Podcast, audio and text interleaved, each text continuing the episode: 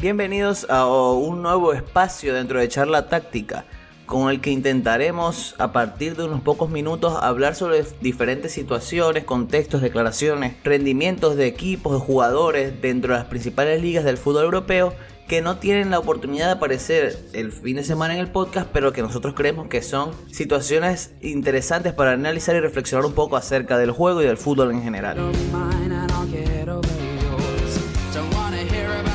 Y en esta situación queremos comenzar estos pequeños espacios para hablar sobre Ronald Koeman y el Fútbol Club Barcelona. Porque más allá de lo que está ocurriendo a nivel extracancha con la situación económica del Barcelona, creo que el entrenador neerlandés está dejando diferentes declaraciones interesantes para analizar a nivel de juego, a nivel de fútbol.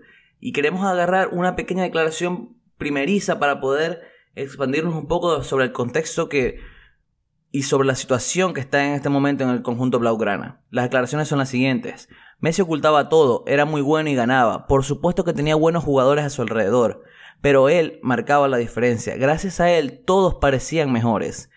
Dentro de esta declaración de Coman es interesante poder hablar un poco sobre el rendimiento de futbolistas y lo importante que es el contexto, porque al final todos los jugadores son hijos del contexto y para ello quiero hablar de dos casos muy puntuales. Uno, clubes, otro, selecciones. La primera, el Chelsea de Thomas Tuchel. El Chelsea de Thomas Tuchel es un equipo que previo a la llegada del alemán no tenía tantas certezas como las tiene ahorita. Y vamos con tres casos puntuales de tres jugadores que en este momento son piezas fijas dentro del equipo. Antonio Rudiger. En la etapa de Lampard era suplente y estuvo muy cerca de ser cedido al Milan en el mercado invernal previo a la llegada de Tuchel. Me ha dicho, iba a ser el caso que es Tomori en este momento. Otro nombre, Marcos Alonso, suplente, no jugaba casi nada con Lampard, estuvo cerca de salir del equipo y en este momento es de los mejores carrileros izquierdos del mundo y una pieza fundamental dentro del sistema de Thomas Tuchel. El tercer nombre, Jorginho, era suplente, no jugaba, mucho, se hablaba muy cerca de su posible salida en el mismo mercado invernal y como una pieza con la que el Chelsea podía hacer caja. En este momento, después de la llegada de Tuchel, es uno de los mejores mediocentros del mundo, posiblemente el mejor. ¿Qué ocurre? Que el contexto, al fin y al cabo, es lo que puede definir de mejor y mayor, y mayor manera a los futbolistas. Sí que hay niveles, sí que hay rangos de nivel, sí que hay futbolistas que son mucho mejores que otros, pero al fin y al cabo, para poder analizar un jugador y poder entender su rendimiento, también hay que analizar un poco el contexto. Y otro ejemplo muy claro es la selección española de Luis Enrique.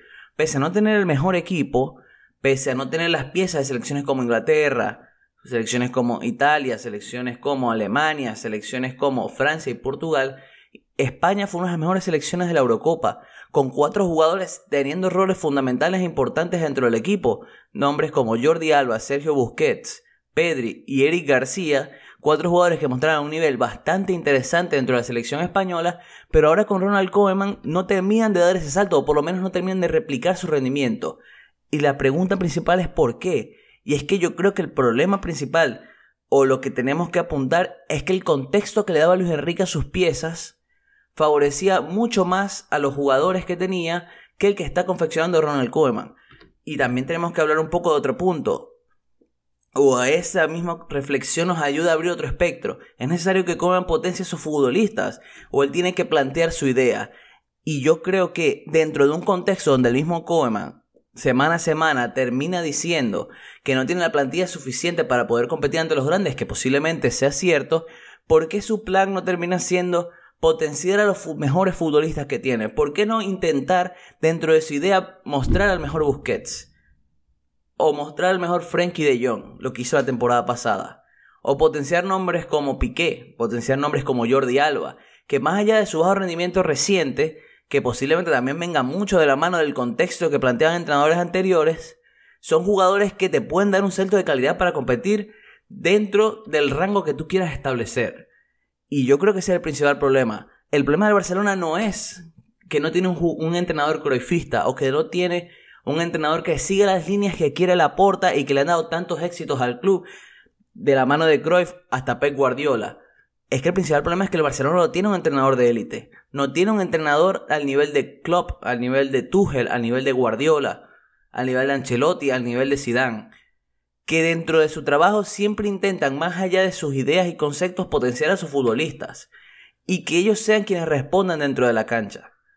El problema de Ronald Koeman es que dentro de este contexto y las excusas que da semana a semana de que no tiene la plantilla suficiente para poder competir, es, termina escudando que no termina de dar con la tecla a nivel de plan y a nivel de juego para que los jugadores, los mejores jugadores que tiene, puedan dar un salto de calidad. Porque yo puedo entender que la baja de Messi y de Griezmann, los dos mejores jugadores de la plantilla a nivel individual, posiblemente sea un golpe duro para el equipo, pero no podemos dejar, por un lado, de que el Barcelona no tiene una plantilla para pelear por clasificar a Champions. El Barcelona tiene una plantilla para clasificar a la Champions. Tiene mejor equipo que el Villarreal, tiene mejor equipo. O mejor dicho, mejor equipo no, mejor plantilla que el Villarreal, que el Betis, que la Real Sociedad con futbolistas que a nivel de élite son reconocidos como Pedri, como De Jong, como el propio Busquets, como Marc André Stegen, como Memphis Depay, cuando Ansu Fati y Dembélé regresen, Martin Braithwaite. ¿Por qué no o por qué, mejor dicho, tienen que pensar que clasificar a Champions es el mayor éxito? Cuando es un club que más allá de su situación económica y las bajas importantes que ha tenido, sigue teniendo una plantilla interesante para competir, con jóvenes talentos que están progresando y que pueden dar un salto de calidad, y que posiblemente dentro del contexto favorable, no el que les está dando Ronald Koeman, pueden mostrar un rendimiento que posiblemente acerque al Barcelona no a competir por títulos, sino a mostrar una mejor vención para largo plazo.